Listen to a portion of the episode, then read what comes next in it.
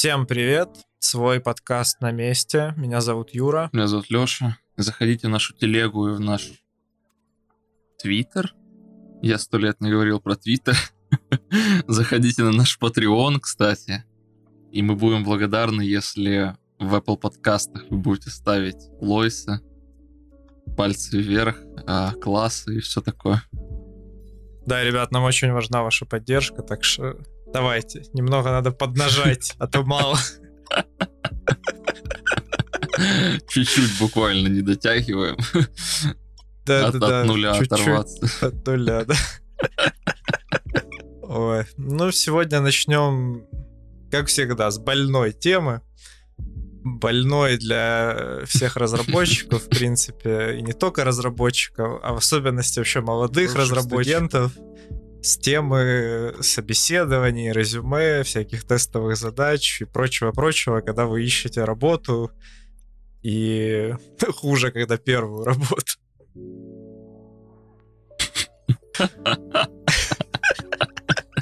Я не знаю, что смешно. Ну, в общем, да.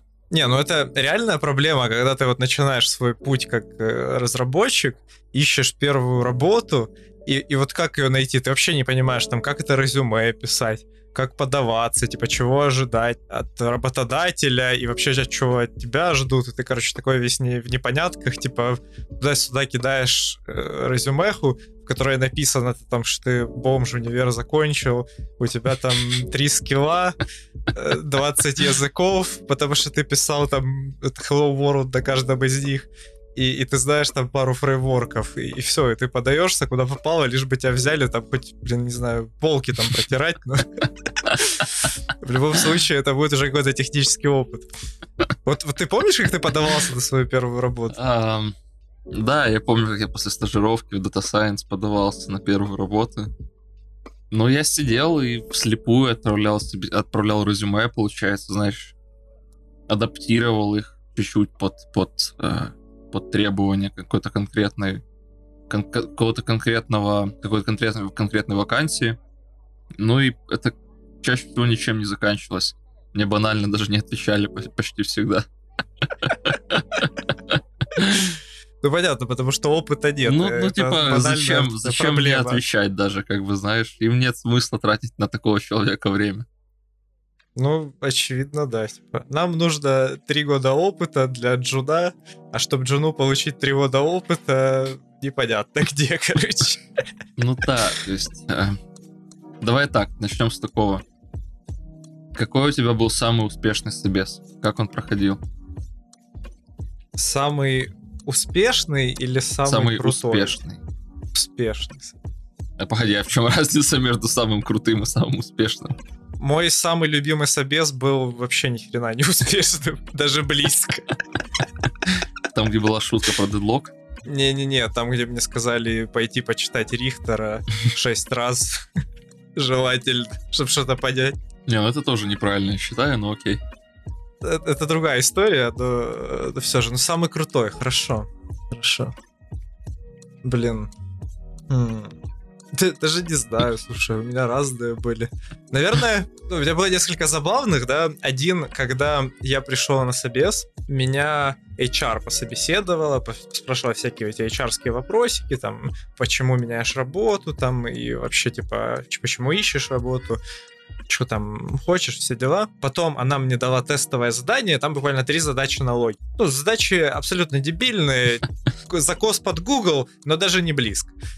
И, и, в общем-то, я сижу, пытаюсь эти задачи развязать, а там, ну, это фигня, реально непонятно ни хрена. Я две решил, а одна, ну так, типа, накидал решение, потому что не успевал, там минут 20 давали на эти задачи. И, собственно, потом приходит технический специалист, и вместе вы рассматриваете как бы задачи, он задает вопрос. Ну вот он приходит, он смотрит задачи, типа спрашивает, как я их решал, я рассказываю, он говорит, ну да, да, хорошо, рассказывает о том, чем они занимаются, про свою работу, не спрашивает у меня ни единого вопроса технического.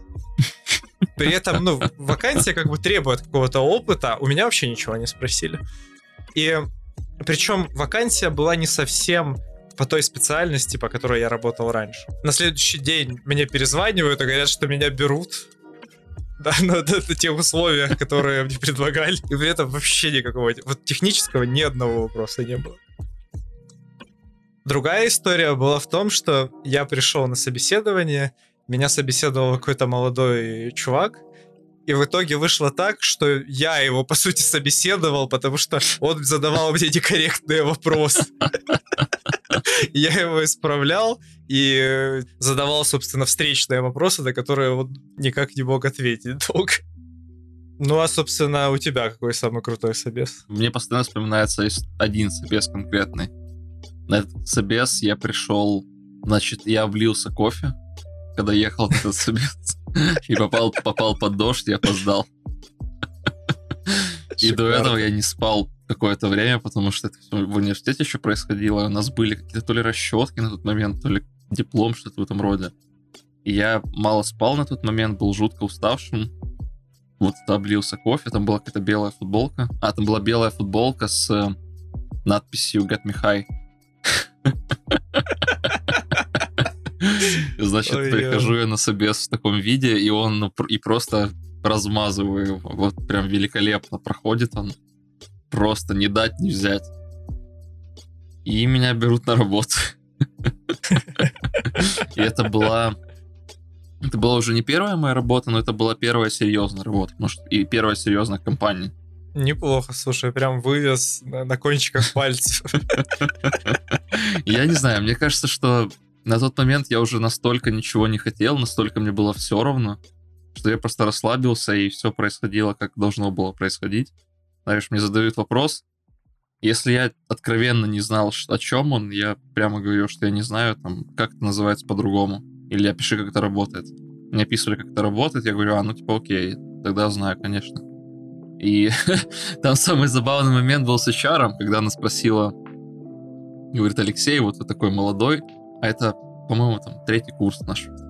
Значит, говорит, «А, вот вы такой молодой, что если вам какая-то другая компания предложит больше денег? Ну и, знаешь, я на нее смотрю, она на меня смотрит, я думаю, кого мы сейчас с тобой обманываем, да? Типа, если тебе предложат лучшие условия, ты уйдешь. Что ты мне сейчас рассказываешь? Ну, конечно же, сказал ей то, что она хотела услышать, что мне важен проект, там, компания, туда-сюда.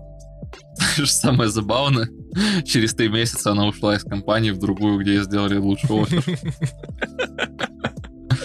Неплохо, неплохо. Поэтому HR это тоже отдельный народ. Ты знаешь, хорошо, когда тебя собеседует э, ну, адекватный HR. Меня как-то собеседовал глава компании, прямо SEO. Это, это вообще была очень странная история, потому что сама компания была, по сути, ларьком на набережной, в которой сидели, типа, это был, по сути, колл-центр. И там, там было несколько комнаток, в которых сидели, типа, тех спецы и руководство. Ну, с виду вообще с улицы это тупо ларек. И, в общем-то, я пришел, меня пособеседовал SEO, задавал супер странные вопросы, там, в духе, как учеба, знаешь, там, на какие, какие оценки у тебя по экзаменам, там, а как, какие отношения с родителями, там, знаешь, как у тебя есть девушка или нет. То есть, ну, понятно, вопросы, которые очень важны для будущей работы. И причем, вот, вот самое крутое, это что у SEO э, такая полка с книгами, и там вот эти книги о бизнесе, там как, как быть молодым интерпренером и всякая такая фигня. И, и сразу пропадает желание ходить на такие собесы. Погоди, так ведь SEO не становится без таких книг. То есть, если у тебя нет хотя бы одной такой книжки, то все, тебя не берут в ряды SEO. Ну, как сказать, ты можешь стать SEO, но тебя не берут в ряды вот тех SEO, которые читают такие книжки. Как бы в нормальные берут, а в такие не. В общем-то, давай пройдем, пройдемся еще по резюме. Значит, как ты составлял первое резюме, что ты думал что ты думал там должно быть? И что там было на самом деле? Ну, интересный вопрос. Честно говоря, первое резюме я составлял по, по каким-то примерам, по-моему, из интернета. И, ну, я чисто написал туда все, что мог о своих каких-то там pet проектах. Насколько длинное оно было? Ну, на страницу А4 примерно. Ну, еще по Ну, то есть, как бы я растягивал как мог, у меня там список технологий был, да, на целый такой нормальный раздел. Сейчас он сократился значительно, я тебе скажу. Правда. Не то чтобы я все это забыл, просто сам понимаешь. Да, конечно. Ну, то есть, знаешь, ты больше не пишешь туда Ruby on Rails, например, или что-то в этом роде. Ну, да-да-да. Потому что стыдно, и тебя заплюют просто. Не пишешь туда React какой-нибудь. Да, да. И Node.js. Да. Не, кстати, по-моему, у меня есть Node.js в резюме. Да. Не, ну ладно, у тебя был реальный опыт работы, по-моему. Ну да, но, кстати, я уже убрал эту компанию из резюме. Ну просто там, типа, из-за того, что за последнее время появилось еще несколько должностей, ну и каких-то мест, где я работаю, то, соответственно, резюме превращалось в какой-то длинный лист, и я просто начал убирать с конца уже. Так а как ты свое первое составлял? Слушай, я, откровенно говоря, даже не помню, как оно выглядит, но, по-моему, я использовал какой-то конструктор на каком-то сайте. Мне кажется, что использовал. Или, или, или же это все-таки был Word, но, по-моему, все-таки конструктор. Ну и значит, знаешь, я пытался покрыть все возможные варианты, так сказать. То есть я считаю, что я хоть что-то понимал в тех технологиях, которые я там писал, но тем не менее это был не тот уровень совершенно. Да, вот сейчас, сейчас и тогда это разные вещи. Ну, знаешь, мне кажется, работодатели, они тоже понимают, что ты как бы с этого списка явно не все знаешь, и они пытаются там первыми же наводящими вопросами понять как бы, обширность твоих знаний. Правда. Там не надо много вопросов, чтобы разобраться обычно. Ну вот для примера, мне кажется, что раньше я писал Java, сейчас я не пишу Java. Ого, ничего себе. Ты когда последний раз на Java это писал? Ох, слушай, наверное, я не знаю, третий курс или второй, может быть. То есть уже... Ну тогда да. Уже, получается, давно. Я уже забыл, сколько лет, что давно. Не, ну если, если вот искать первую работу, да, как студенту, то действительно такое можно, в принципе, писать, потому что у тебя и другого опыта-то и нет, по сути. И это окей. Но если ты уже работаешь, то такое, конечно, ни в какие ворота. Слушай, откровенно говоря, я не уверен, что, что нужно писать, когда ты студент, и когда у тебя и нет подпроектов как таковых, да, потому что их завести это тоже проблематично, по-моему. То есть все говорят, что это так просто, туда-сюда, просто возьми и делай. Это не так работает. Не, ну знаешь, я считаю, что подпроекты должны быть, и они должны отражать хотя бы какую-то степень вот твоих умений, да, если ты там какой-то веб-разработчик, то запили просто там страничку о себе. И это уже будет хотя бы какой-то плюс, потому что ты типа вот это сделал, и это можно показать, что ты хотя бы что-то дознаешь. Если ты там верстальщик, то тоже запилить какую-то там шнягу красивую, чтобы можно было посмотреть. Э, это, это плюс. Или хотя бы какой-то проект, о котором можно рассказать, как ты его делал. Вот обычно как бы под проект так и спрашивают, а что там типа было интересного, какая там типа самая сложная задача была. И ну, типа вот это большой плюс, когда ты можешь рассказать о том, что ты делал. Вообще, что бы ты посоветовал обязательно писать в резюме? Если бы я смотрел резюме, больше о проектах, с которыми ты работал. Потому что это вещи, которые мне, как интервьюеру, дают точки для опроса. Да, потому что я лично не вижу смысла спрашивать по технологиям, с которыми ты, а, не будешь работать, б, не работал. То есть, если это, это вакансия, например, недавно я собеседовал парня на OCR проект, и, соответственно, не было смысла спрашивать его про NLP, потому что NLP и OCR это все-таки разные вещи. Да, или там не было смысла спрашивать его про RL. Но при этом был смысл спрашивать про компьютер Vision, и особенно про классический компьютер Vision, и поэтому я вот сильно по, этому, по этим вопросам гонял. Соответственно, если в резюме указаны какие-то подробности про проекты, например, резюме какое-то, там три работы, предположим, и предположим, что на каждый было по два проекта. Если там хотя бы набор ключевых слов будет, там типа TensorFlow, не знаю, какая-нибудь архитектура нейронки сделал то-то, там рекомендательная система, то уже понятно, от чего отталкиваться и что, что человек себя представляет. Потому что у него обычно чаще, чаще всего у людей написано, что Python, Machine Learning, Computer Vision, это все здорово, но это ключевые слова, которые все пишут и все знают. Да, я абсолютно согласен. И желательно писать ну, вообще, какие обязанности у тебя были на проекте? Не обязательно только технологии. Там, если ты был какой-то консультант, да, там, или хотя бы там, на суппорте работал, да, с людьми, или там как-то участвовал в организации работы, то это тоже желательно упомянуть, типа, это будет плюсом. Ну и описать хотя бы кратко, чем ты занимался, там, насколько позволяет, например, NDA, да, чтобы человек, который тебя будет интервьюировать, он действительно задавал вот такие наводящие вопросы и хотя бы понимал, какой опыт у тебя есть. А то ну, напишут, типа, это, позицию, сколько лет, и там, типа, список технологий. Ну, как бы, а что ты там делал? Может, блин, ты полы подметал, очислился там Java-разработчиком? Слушай, ну снова же, да. Я очень подробно вчитываюсь в резюме я готовлюсь, э, э, готов, готовился к каждому к себе, к каждому собесу готовлюсь сейчас. Я там адаптирую список вопросов под человека, да. И чар, и большинство людей, которые проводят собеседование, так не делают. Поэтому то, что мы сейчас с тобой говорим, там пишите список технологий или пишите свои обязательства, это все как бы классно. Проблема в том, что нет такого универсального подхода, который сделает ваше резюме там самым читаемым или самым рабочим. Это большая доля удачи по итогу. Ну, честно говоря, из того, что мне говорили HR, которые очень много резюме смотрят, они говорят, что на резюме уходит там 5-10 секунд, потому что их супер много. И типа они просто пролистывают его, цепляются как бы за какие-то ключевые моменты и типа, смотрят, подошел, отложили в одну там сторону, не подошло в другую.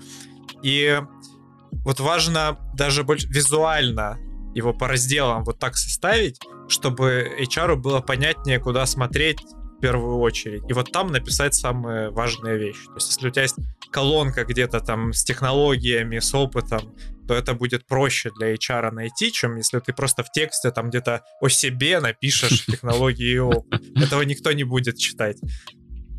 Вот касательно разделов, я столько слышал разных советов, там писать summary, не писать ставить фотографию, не ставить, а писать пэт-проекты как часть резюме или вынести их в отдельный документ, потом писать свою какую-то волонтерскую деятельность или не писать, писать свои хобби или не писать. Вот касательно хобби, мне кажется, что возможно для начинающих специалистов хобби все же стоит писать. Знаешь, потому что мне кажется, да. что ты продаешь себя, когда ты только начинаешь, ты продаешь себя только как человек, потому что ну, твой опыт никому даром не упал. Но у тебя его нет да, просто. Ну вот. Поэтому все, чем ты можешь зацепить, воз... я, знаешь, возможно, ошибаюсь. Но все, чем ты можешь зацепить, это только то какой-то человек. А скажи мне, сколько у тебя был вообще максимальное время ответа от компании? Вот у тебя было такое, что прям, знаешь, там на месяц задерживают ответ, подошел ты или нет?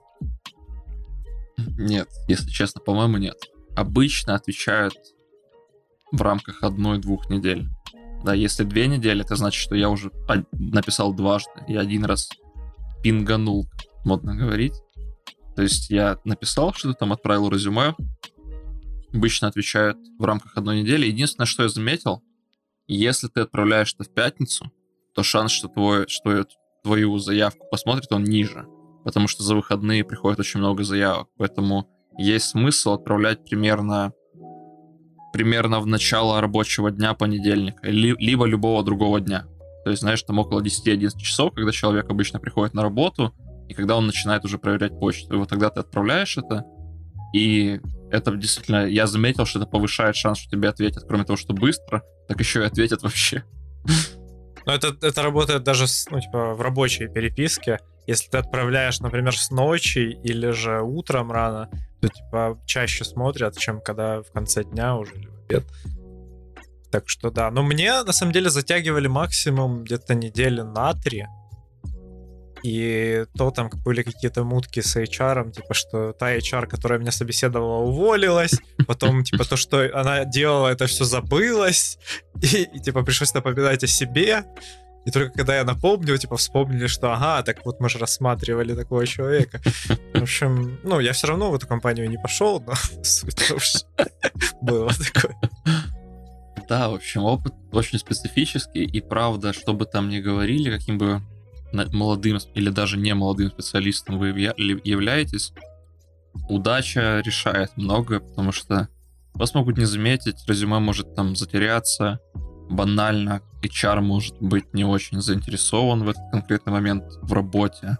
Возможно, у него или у нее какие-то личные проблемы, она просмотрела резюме, не заметила там одного ключевого слова, за которое она всегда цепляется. Например, проект связан с криптой, скажем, и она почему-то не заметила слово крипта у тебя или слово блокчейн.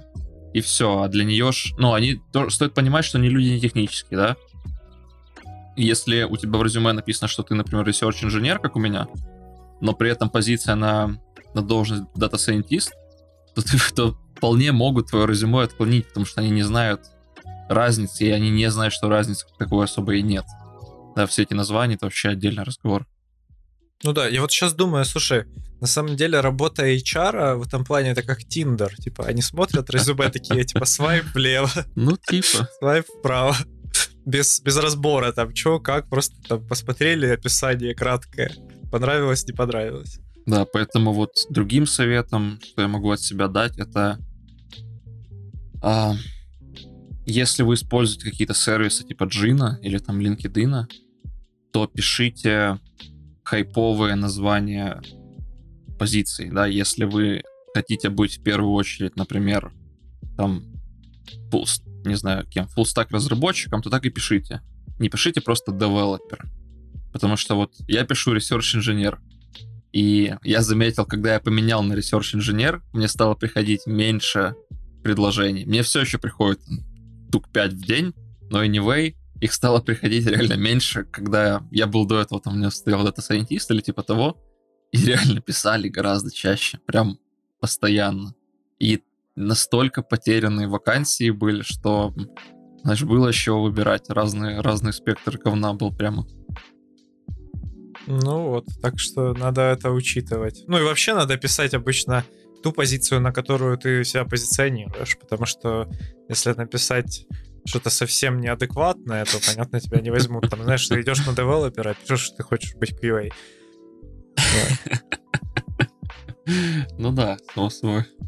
Ну а вообще, давай перейдем к новостям для тех, кто уже нашел работу и жаждет комфортных условий внутри коллектива.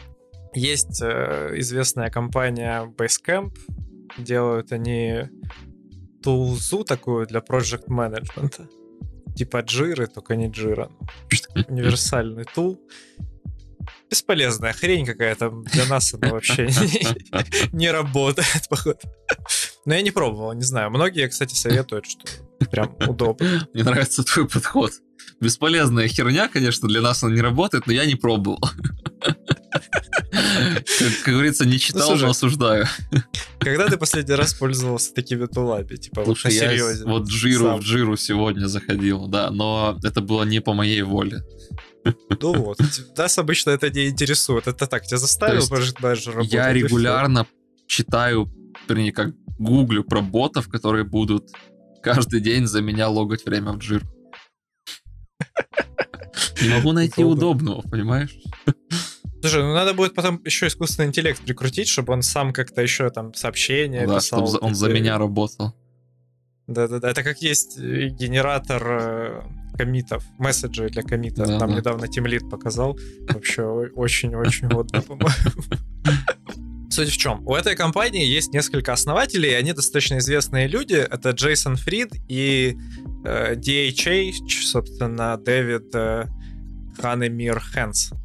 Вот. И эти чуваки, они, кроме того, что сооснователи вот этого бейскэмпа, они авторы книг о том, как нужно типа правильно работать и как нужно устраивать вообще рабочий процесс в компаниях. Наверное, вы знаете, там есть эти книжки Rework, uh, Remote, It doesn't have to be crazy at work.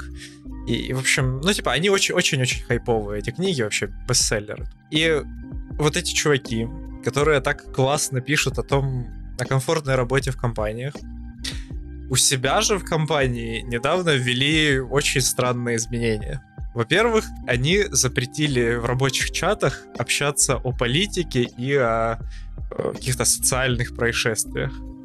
Ну, я не думаю, что это плохо, если честно. Ну, слушай. Я не думаю, что это хорошо, но я не думаю, что это плохо. С какой-то стороны это, конечно, неплохо, но прикинь, вот тебе реально запретили в рабочих чатах общаться на какие-то произвольные темы. Ну это же дичь, по есть всегда чат, там какой-то рандом, в котором можно пообщаться за ерунду. Не-не, так дело понимаешь, не в том, что а, надо общаться только в кон- конкретном там канале или в чате. Ты вообще не можешь общаться в рабочих тулах не о работе. То есть тебе надо завести отдельный мессенджер, в котором вы будете сидеть и типа общаться не о работе. И тем не менее, все равно звучит даже немного логично, ведь у тебя вс- всегда будет, ты зайдешь в этот чат, у тебя там только работа будет, тебе будет легко искать информацию. Ну, не знаю, по-моему, тебя не должны ограничивать на работе, типа, о чем тебе говорить, о чем не говорите, и где. Я понимаю, что там, типа, может, в переписке с клиентами, конечно, не стоит упоминать о политике, но внутри ком- команды, там, внутри отдела, почему нет? Нет, ну внутри знаю, команды там, скорее всего, отдельный чат будет какой-нибудь. Комната 04.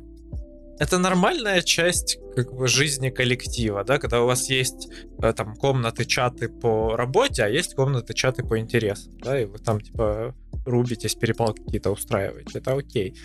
И типа я не вижу проблемы в том, что оно есть, зачем это ограничивать. Тут просто как бы идея другая, что вот ребята, которые работают в этой компании, компании они просто сильно такие активные, и как, э, собственно, говорят многие, которые работают в этой компании, что есть вот эти SGV-активисты, которые уж слишком токсичные в этих чатах. И это мешает работать людям, потому что они как бы отвлекают, и им нельзя просто не поспорить с кем-то. Ну так я же поэтому и говорю, что звучит разумно да. Ты ведь не можешь подойти к конкретному человеку и сказать, все, с этих пор ты не ведешь себя токсично в чат. Поэтому ты просто запретишь всем общаться. Ну, такое себе решение. По-моему, лучше как бы попросить человека не, не обсуждать такие темы или как бы более мягче это делать, что ли. Чем прям всех ограничивать. Но это же неправильно. Как бы ограничение свободы слова на таком локальном уровне. Слушай, ну я вот честно не могу, не могу понять, что я думаю по этому поводу. Я бы оставил все же любое общение в личных группах. Ну, я имею в виду, например, у нас была там в одной из компаний э, чат, чат компании, да, в телеге.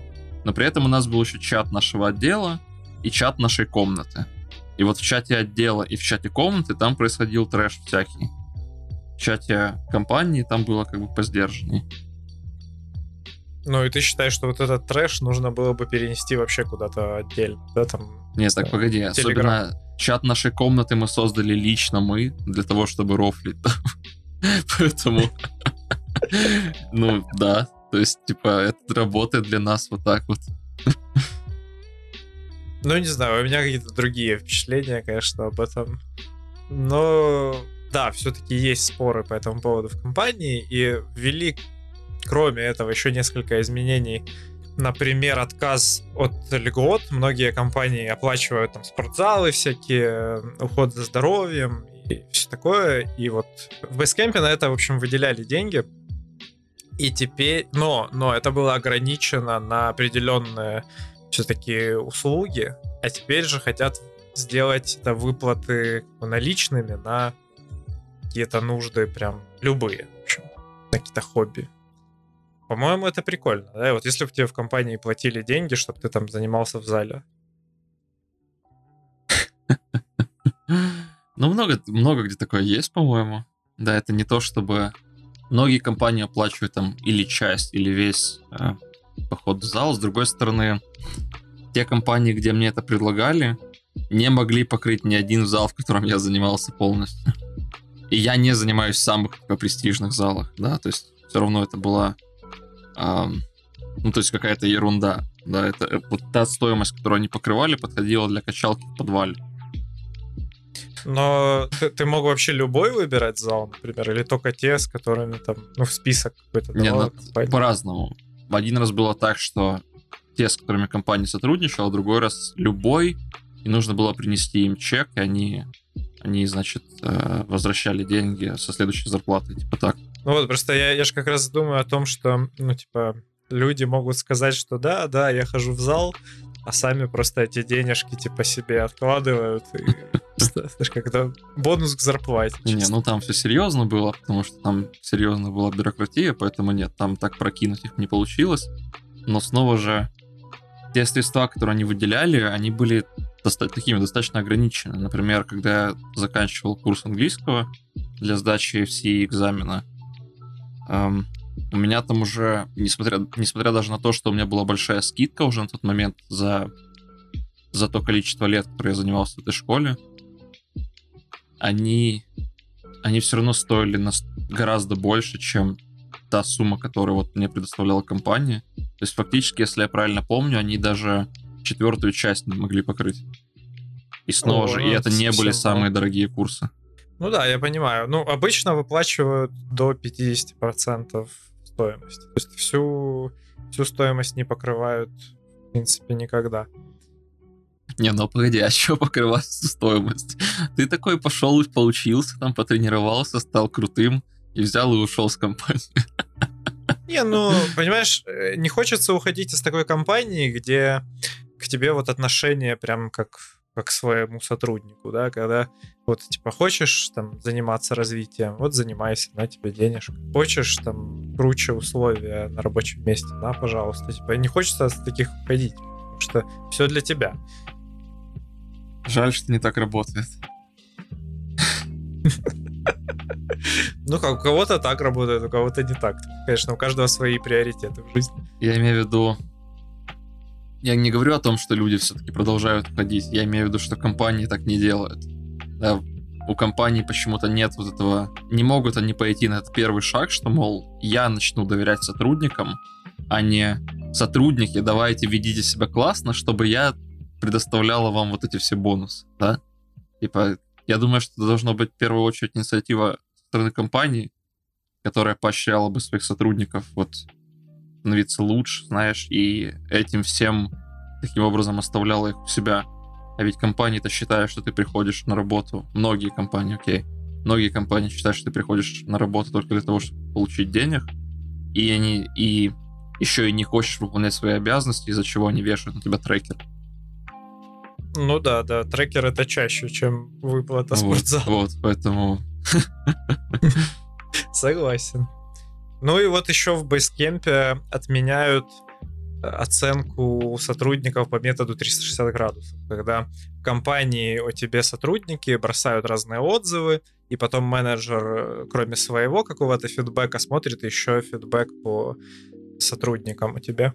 И это отменяют, потому что слишком много хороших отзывов. И типа все хвалят, типа дают хорошие советы, а типа критически никто не оценивает. И поэтому сложно оценить тогда реальную э, реальное value того Ну, сотрудника. потому что, потому что эта оценка, она коррелирует с твоей премией. И никто не хочет Ну, конечно. подставлять своих коллег. Поэтому я проходил подобную оценку один или два раза.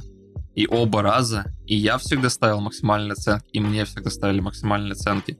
И все всегда ставили всем максимальные оценки. То же самое, я на прошлой работе тоже проходил такие оценки, и мне ставили их. И, знаешь, все всегда пишут какие-то очень очевидные недостатки, такие лайтовые буквально, типа, чтобы для галочки. типа, Слишком вот раз. честно. Да-да-да, типа того. Слишком хорошо работает. Слишком рано приходит в офис. Вот, и да, действительно сложно потом оценить. Но, с другой стороны, а ничего и не меняется, потому что в любом случае э, менеджер выносит свое решение, типа, сам. Что с хорошими оценками ему приходится на свое, как бы, видение полагаться, и с их отсутствием ему тоже приходится самому выносить решение, собственно. И тут та же проблема остается, что у менеджера может быть какое-то предвзятое мнение о человеке. Он может тебе не дать повышение, хотя ты его реально заслужил. А ведь Лалу предлагал альтернативу. Конечно. Мы одно время назад с Юрой обсуждали и чита- читали и обсуждали книгу Фредерика Лалу «Основы организации будущего» про так называемые бирюзовые организации, где а, где люди работают скорее для того, чтобы выполнять свое призвание, нежели для того, чтобы просто зарабатывать деньги. И там компании как раз изобретали своего рода новые методы поощрения работников эм, и определения, кто насколько хорошо работал. Но на самом деле, несмотря на то, что вот эти изменения хорошие, и плохие, в Basecamp э, есть такая темная сторона этого всего. И началась она еще больше 10 лет назад, в 2009 году, когда э, Customer э, Support начал собирать смешные, по их мнению, имена клиентов. И они составили целый такой список Best Names List, где были там, ну что, просто смешные имена, которые обычно были э, зарубежные и звучали смешно в американском как бы произношении, да. И, и просто там были то ли какие-то матерные слова, то ли просто очень странные какие-то словосочетания. И вот это все записывалось.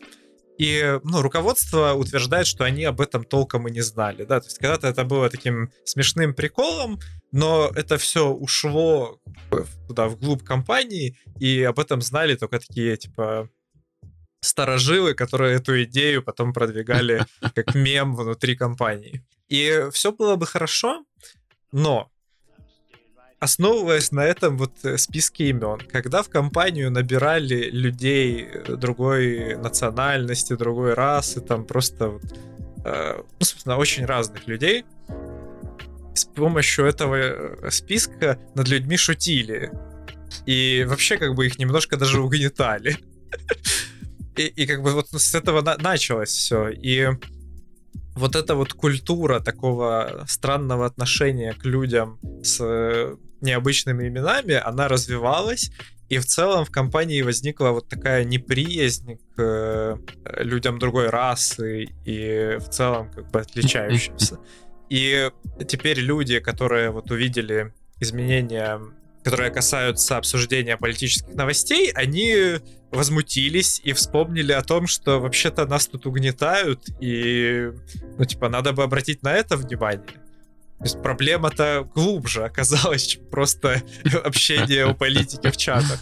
И руководство компании вот это все отрицает, собственно. Они говорят, что как бы это все клевета, и типа мы об этом не знали, и, конечно же, мы это все пресекаем сейчас.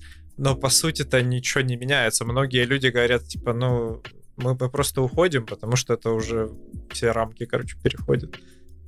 Ну, что еще компания может отвечать? Что это правда? Ну, да, конечно, они не могут сказать, что это правда. Прикинь, ребята, которые написали три книги, как минимум три, о том, как правильно устроить корпоративную культуру, допускают у себя вот такое, допускают угнетение других людей — причем даже со своей стороны есть э, девушка, которая написала открытое письмо руководству компании, где говорит, что не раз, типа, CTO, SEO, они обращались с ней некорректно и, типа, подшучивали над ней. И, и в целом не только они, а еще и другие сотрудники. И это не, не первый случай. И вот так с какого-то безобидного списка имен через 10 э, лет разрослась вот такая история. Я даже не знаю, знаешь, чем тут продолжить. Потому что, да, вот, вот эти книги продаются, красивые обложки, а там такие черненькие книги с белым, белыми и красными надписями. Это все очень здорово выглядит. И, знаешь, легко судить книжку по обложке. Ну, понимаешь, дело даже не в книжках, а в том, что вот э, корпоративная культура это не только то, что вот лежит на поверхности, да, это не то, что видит там клиент, которому показывают компанию всегда есть какие-то внутренние мемы, какие-то внутренние приколы, там, обсуждения. Это ж, э, ну, психология человеческая. Знаешь, как в классе, в школе, когда вы делитесь там на группки и начинаете друг друга чмырить потихоньку. Точно так же это работает в компании. Типа, всегда есть люди, которые там над кем-то подшучивают, просто не все об этом знают. Да, и это когда это выливается вот на люди, это становится проблемой. И такое, мне кажется, нереально отследить даже руководству. Потому что ну, нет времени на это все. И HR тоже это не будут типа отслеживать. Зачем им нужно? Тут Просто в нужно человеческой мириться. природы я каждый раз вспоминаю когда начался коронавирус и был, был первый локдаун, и детей позакрывали дома, не пускали в школы, и потом решили снова открыть школы, и, мол, со словами, что мы будем следить за детьми, чтобы они все там мыли руки и так дальше. А, не помню, кто мне это сказал. Ну, была такая фраза, что если вы думаете, что дети не будут облизывать руки и гоняться друг за другами с криками коронавирус, то вы не знаете детей. И аналогично здесь. Если вы думаете, что люди не будут разбиваться на группки по интересам, если вы думаете, что люди не будут говорить друг о друге за спиной, то вы не знаете людей. Да, действительно, но все равно нельзя допускать как бы угнетения на работе. Вот по любым признакам это некрасиво, не соответствует корпоративной культуре вообще любой. Руководство особенно, ну, точно нельзя такого допускать. Руководство пишет книжки, руководство не до этого. Ну да, да. Ну, блин, у всех было такое, что, типа, по каким-то причинам непонятным провтыкал сроки, там проект э, затягивается, и, и начальник начинает там что-то срываться, психовать, кричать на всех. Это ж ненормально. И при этом он говорит, что это я не на тебя, это я просто нервный человек. Да-да-да. Чувак, если ты нервный человек, иди лечись. Знаешь, тебе, тебе 10 лет или что? Вот именно. Типа, все это можно держать как-то под контролем а не срываться на людей. Ну и раз мы уже начали о этих книгах про бизнес и про корпоративную культуру, э, сложно не вспомнить э, э, Sturgeon Slow, который говорит, что 90% всего это говно. Я... И вот, в принципе, 90% вот этих книг, о которых вы вспомнили, это говно. Ну, вообще 99,9. Да, да. Пусть, пусть 90 benefit of the doubt, так сказать, да? Именно. Вообще, этот закон придумал э, писатель-фантаст Теодор Стерджин, и он написал фантастический роман э, «Клаустрофил», э, который стал, видимо, известным, и как бы о нем вспомнили. А вот сам закон он придумал по двум версиям. Согласно одной, просто в журнале напечатали его статью, где противники фантастики утверждали, что 90% фантастики это полная хрень. А другая версия, что все же вот это откровение было сформулировано самим э, Теодором в каком-то какой-то дискуссии между писателями, он зачитал несколько фантастических выдержек из фантастических произведений и сказал, что, типа, вот это все херня, типа, 90% фантастики полная херня, и переписывай, давай. И при этом трудно парировать. Особенно на тот момент фантастика действительно была не в лучшем состоянии, мне кажется. Сейчас, сейчас гораздо, гораздо лучше, по-моему, но при этом раз за разом, когда ты обсуждаешь кем-то фантастику, все вспоминают такой, значит, железный набор, который, которому уже лет и лет. Там Солярис, э, Джон Картер, э, ну, я имею в виду Принцесса Марс, что там еще такого. Э, боже, этот... Азимова, там Академию и все... Э, не, не Академия, как называется. Академия, правильно значит, и весь этот золотой стандартный набор вспоминает, и как-то вот забывается во многом, мне кажется, современная фантастика, тоже Крапишин. Ну, ну да, выходит, что говно. И вот я не так много ее читал на самом деле. Я до фантастики дошел какое-то время, только какое-то недавнее время назад, и больше по фэнтези. Но это правда ведь. Я вот, знаешь, смотрю на все книги, которые у меня есть. А, отец собрался в библиотеку, я смотрю на все эти книги, и я понимаю, что я не буду их читать, потому что я слышу, что отец про них говорил. Да, на самом деле много-много книг фантастических, они прям полная дичь. И, знаешь, наверное, это такой жанр, в котором легче, видимо, себя показать, да, легче что-то придумать такое необычное. Туда лезут э, люди, которым не идет писательство в целом и они пишут странные, странные истории. Ну, Впрочем, как и во всем, этот закон, он подходит не только для фантастики, а и в целом в любой сфере это можно найти. И знаешь, вот забавно, как это коррелирует с, с какими-то личными предпочтениями. Многие люди не любят там стихи, не любят музыку и еду какую-то там особую. Но по сути это, если 90% вот этих вещей дерьмо, то может вы просто не нашли 10% классных и постарайтесь попробовать еще заново, попробуйте найти что-то хорошее там и вот увлекаться этим, а не только, ну как вот 90% э, поп-музыки полная херня. Типа, я думаю, все с этим согласны. Но реально есть ведь хорошие песни. Я вот... Я с тобой согласен, и одновременно я думаю о том, что ведь есть признанные обществом, признанные просто целыми поколениями людей стихи, например, песни, произведения, литературы, и ты показываешь людям эти произведения, они говорят, что это говно.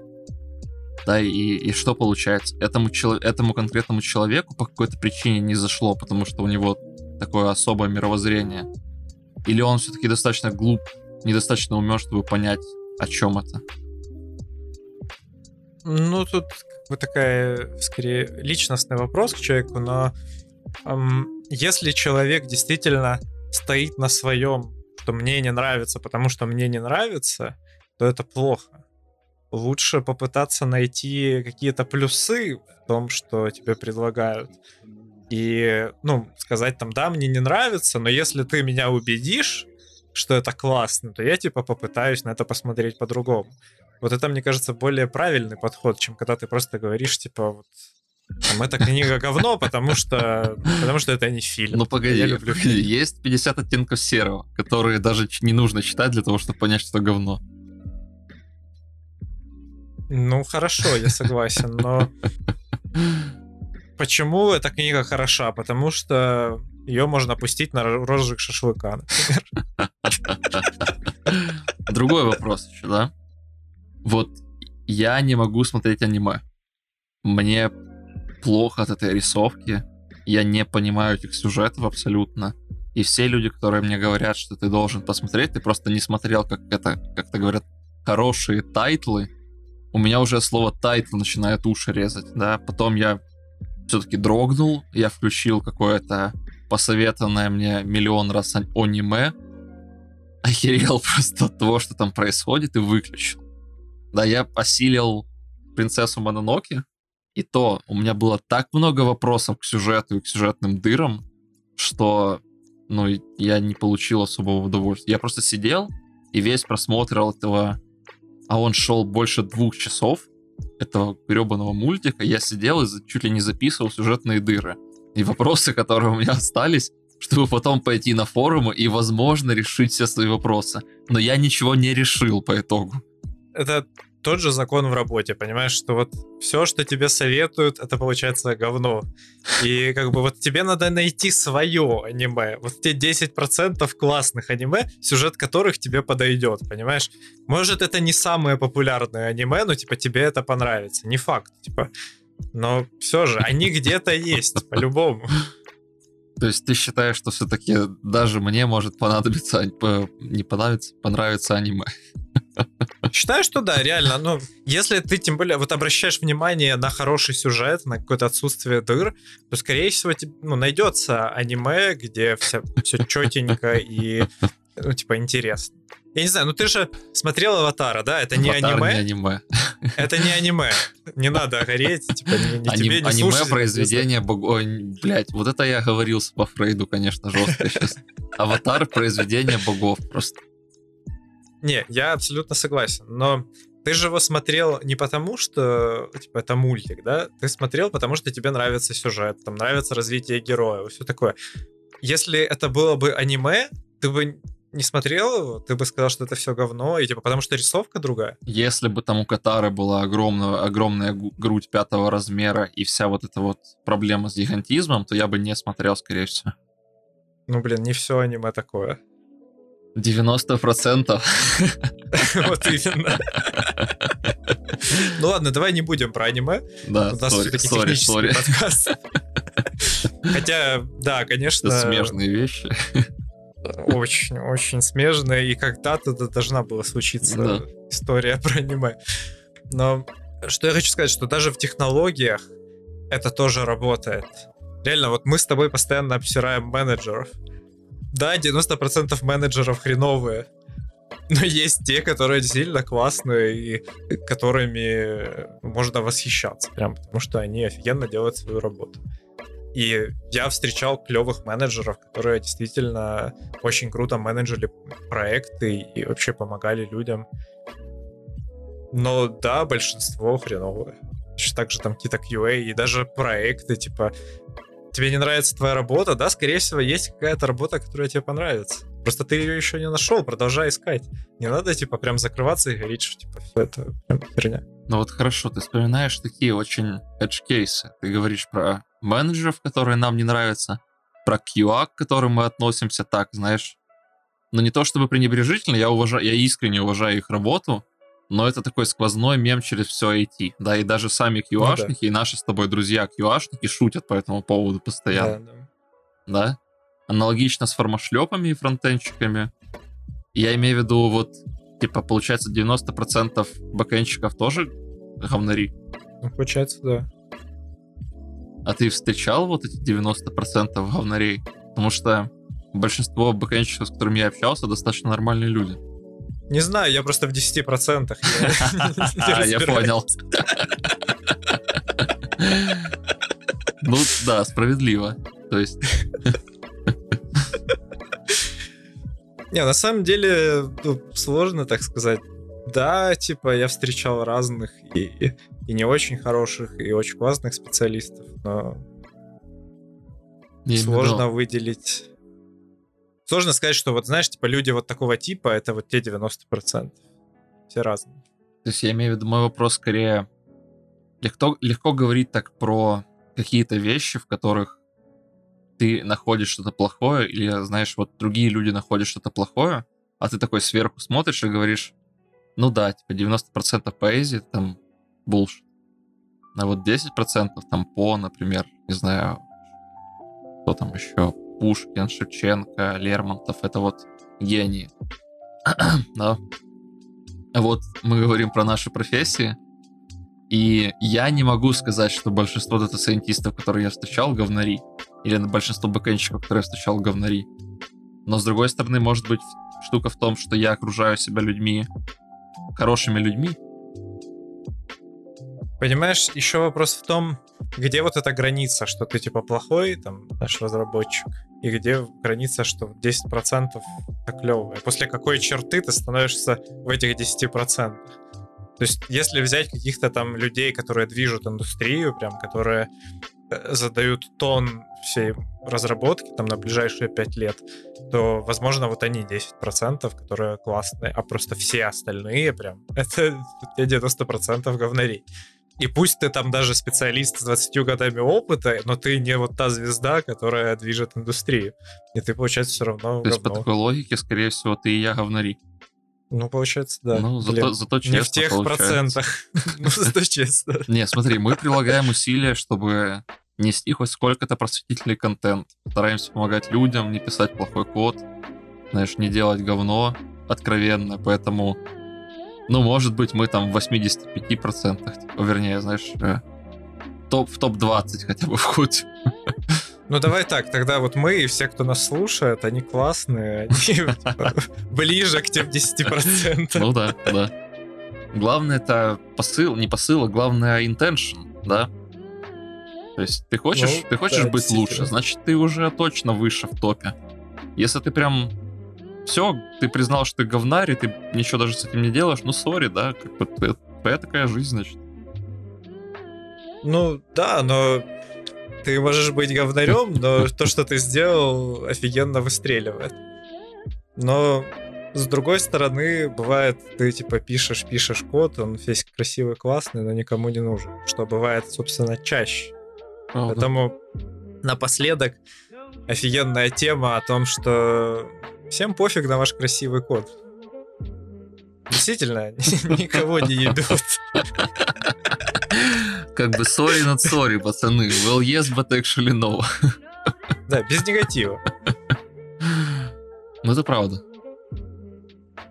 Да, и, ну, в чем, собственно, история? Один э, известный какой-то в хакерских кругах чувак запостил в Твиттере твит о том, что скрипт на PHP, который назван индекс PHP, и не использует этот скрипт ничего, кроме jQuery, приносит э, владельцу 100 тысяч баксов в месяц. Представь себе. То есть э, в этом скрипте какая-то полная хрень, типа он поднимает э, сайтик, который агрегирует э, ремоут вакансии. Мгм. Ну и кроме там ремоут вакансий, еще какая-то инфа непонятная. Но в целом, типа, это максимально простой кривой скрипт, на который натянут еще там маленький интерфейс, да? Полная хрень, но приносит людям какой-то value. Всем похеру, что там в этом скрипте. Это просто один скрипт, в котором какой-то там лапшевидный говнокод, но он приносит кучу денег. А ты можешь сидеть на работе, писать там микросервисы, ворочать тысячу контейнеров, там, я не знаю...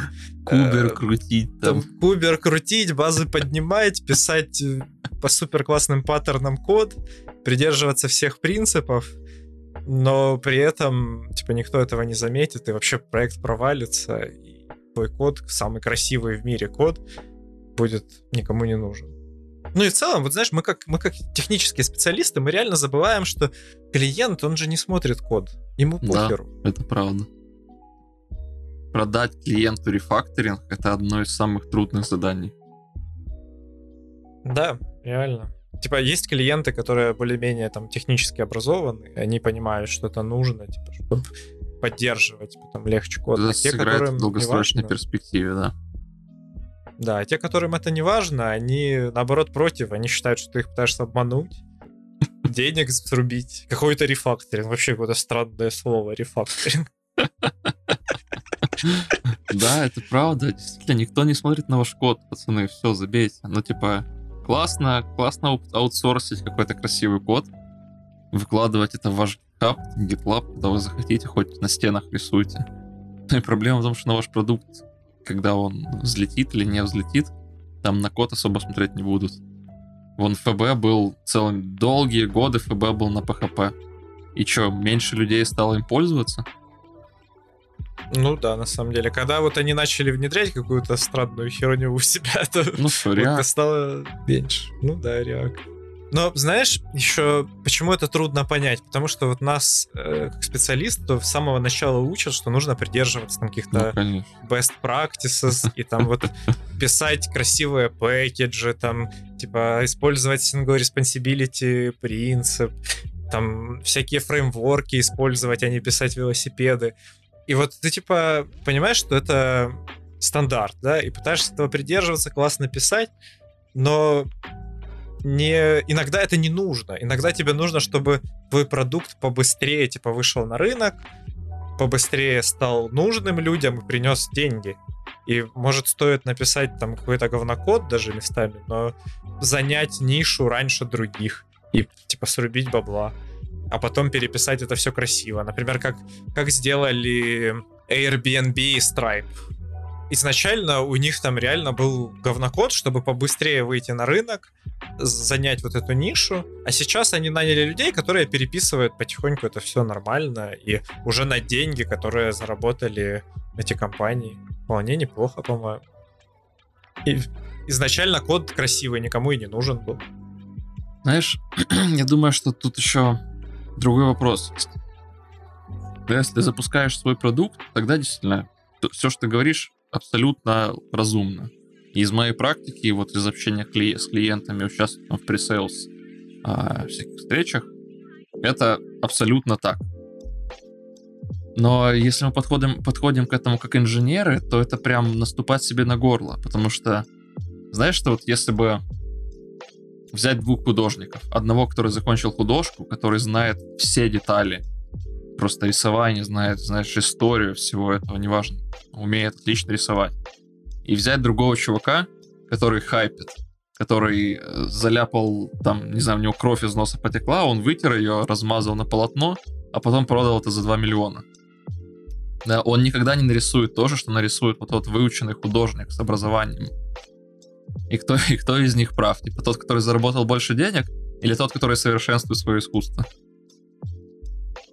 Ну, это сложный вопрос на самом деле. Но с другой стороны, ты можешь быть каким-то искусственным программистом, но не переносить никакого value, по сути. Ты будешь писать этот код, непонятно где, непонятно для чего, и ну, оно никому как, не поможет. Как художник, просто. который умеет отлично рисовать, чаще всего никому не нужен.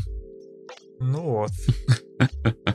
Поэтому шутки шутками, а все-таки программирование и наша вот эта инженерия, какой бы она ни была, потому что, знаешь, большинство людей, когда говорят инженер, представляют себе там провода и гайки. Гайки у нас тоже есть, но, правда, проектом наступают гайки чаще всего. Я к тому, что... Да, да, да, да. Я к тому, что... Да, это правда. Вот если вы работаете на то, чтобы зарабатывать деньги, приносить какой-то value людям и, э, и пользователю, а чаще всего не людям, а пользователю, а, прошу прощения, не пользователю, а клиент, потому что кто больше всего выигрывает на том, что продукт выстреливает? Клиент. Потому что клиент зарабатывает деньги. То, что людям комфортно этим пользоваться, это, знаешь, уже разговор десятый. А, соответственно, да, вот вы можете помочь своему клиенту запустить это по-быстрому, или можете совершенствовать свое искусство. Не факт, что ваше искусство кому-то нужно, но тем не менее вы сможете сказать, что вы умеете писать самый красивый в мире код. Но знаешь, я тебе скажу, что это не противоположные да, вещи. Да. Тут нужно держать такой трейдов. Ты какие-то моменты должен ускориться и забить на красоту кода, а в какие-то моменты ты все же должен э, написать хороший код, чтобы его можно было поддерживать. Потому что есть критически важные части приложения, где все же нужно да, постараться. Правда. Поэтому было бы здорово, вот возвращаясь к темам собеседований и вакансий, а, и то, что на самом деле мне повезло, например, заиметь, да, поработать в компании, где, где тебе каждый день говорят, там денег нет, да, и поработать в компании, либо же на другом проекте, просто где есть больше свободы, и где есть больше времени на то, чтобы совершенствовать и, возможно, десятый раз возвращаться к одному и тому же методу, чтобы переписать его красивее. Тогда по итогу у вас будет и тот, и тот навык, когда нужно будет, вы будете хреначить и понимать бизнес и говорить, что там денег нет, когда не нужно будет, вы сможете сидеть там, писать красивые методы, какой-то хайлот, там, неважно. Ну да. Напоследок скажу, что вся эта история породила множество мемов. И есть несколько забавных. Salesforce заработал 17 миллиардов в 2020 с помощью одного PHP файла. Никаких фреймворков, никаких библиотек. Или другой. Забавный факт. Golang — это один PHP файл, назван GoPHP. Никаких фреймворков, никаких библиотек, кроме jQuery. Ну а на этой позитивной ноте закончим этот эпизод.